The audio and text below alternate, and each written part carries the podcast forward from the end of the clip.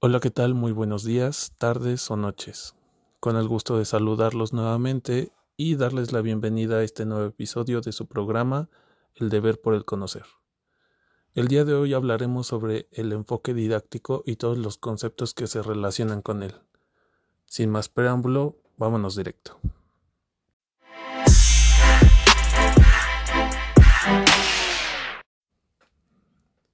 Sabemos que la forma en la que se conceptualiza el proceso de enseñanza influye directamente en la práctica docente, incluyendo la planeación, el tipo de estrategias de enseñanza y la forma de evaluación.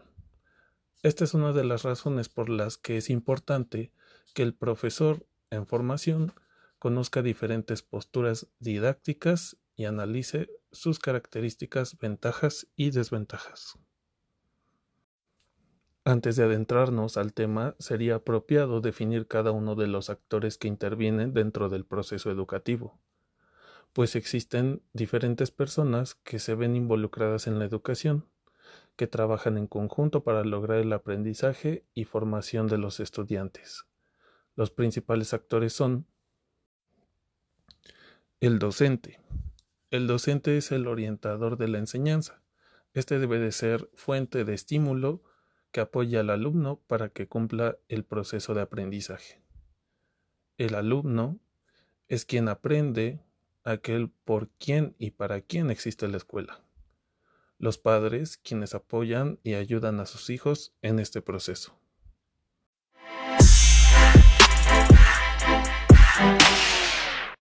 Al hablar de enfoque didáctico debemos saber que existen tres corrientes didácticas que influyen mucho en dicho enfoque. La primera de ellas es la didáctica tradicional. En esta corriente podemos encontrar la clásica postura del docente explica, pues se centra en la transmisión de información. Ve al estudiante como un personaje estático, que recibe información y se enfoca en el aprendizaje memorístico. Por lo tanto, dentro de este enfoque, el contenido se puede percibir como un compendio de temas por memorizar y finalmente esto es lo que se evalúa, la capacidad de memorización del alumno. Por otra parte, la corriente didáctica denominada tecnología educativa se centra en planear actividades encaminadas a objetivos propuestos. Adicional a esto, se pretende generar en los alumnos determinada conducta, pues en esta ocasión el docente es un experto en técnicas de conducta, pues controla, dirige, orienta y manipula el aprendizaje. En esta ocasión, el papel del alumno es acatar las instrucciones y guía del docente para lograr los objetivos antes mencionados. Por último, la didáctica crítica. En ella el énfasis del aprendizaje se centra en el proceso más que en el resultado. El docente debe promover el aprendizaje y tanto él como el estudiante son responsables de la investigación y reflexión permanente. Además, una de las principales características es que el alumno debe aplicar dicho conocimiento en su medio inmediato.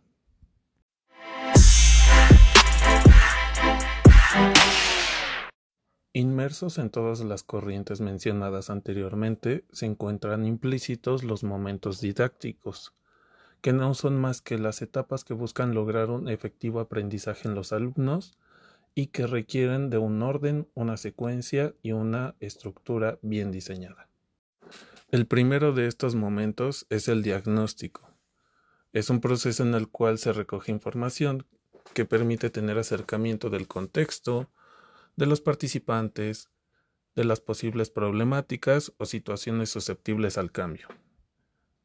Para ayudarnos en la elaboración y reflexión del diagnóstico, podemos apoyarnos con algunas preguntas guía. ¿Qué se necesita en este grupo? ¿Cómo y con qué voy a solucionar los problemas del grupo? ¿Cuáles son las fortalezas del grupo? Dentro de esta sección se plantean los objetivos educativos, que son los que ayudarán al proceso de planificación de cualquier proyecto educativo, y harán el trabajo del profesor, poniendo en claro lo que se espera de los alumnos y también será una guía en la etapa de evaluación. El segundo de estos momentos es la planeación. La planeación es la prevención de las estrategias que se llevarán a cabo dentro o fuera del salón de clases, con el fin de llegar a los objetivos. La planeación debe de responder a las preguntas cómo enseñar, cuáles recursos usar, cómo evaluar el proceso de aprendizaje.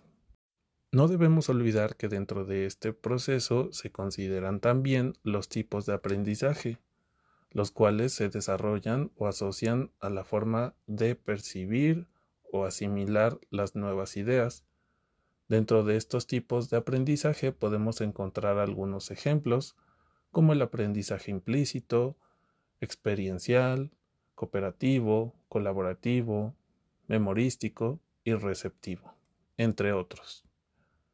Los contenidos de aprendizaje son saberes culturalmente significativos y que además son elegidos para ser enseñados y aprendidos en la escuela. Al elegirlos pasan a ser contenidos.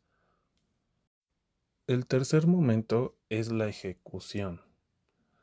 Es la puesta en práctica de la planeación previa. Hace uso de materiales didácticos, promueve la participación, organiza el espacio en el que se desenvolverá la planeación y decide el proceso de evaluación. Dentro de la ejecución debemos tomar en cuenta el concepto de ambientes de aprendizaje, pues es ahí donde se lleva a cabo esta etapa. Siendo así, el ambiente de aprendizaje es el espacio físico y entorno social en el que los estudiantes interactúan y adquieren conocimientos. Importante mencionar que todo esto se da dirigido por el docente. El momento número cuatro y último es la evaluación. Es el proceso que permite recolectar y analizar la información como el nivel de conocimiento logrado para reforzar los procesos de enseñanza-aprendizaje.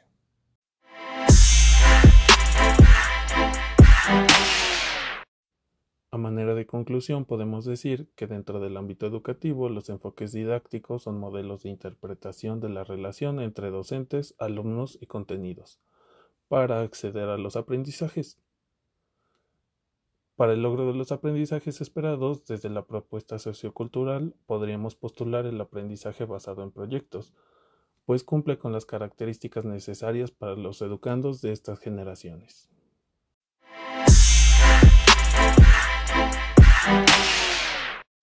Espero que esta información fuera de utilidad para todos ustedes. Recuerden que nos escuchamos pronto en este su programa El deber por el conocer. Hasta luego, se despide de ustedes su colega Marcos Rodríguez.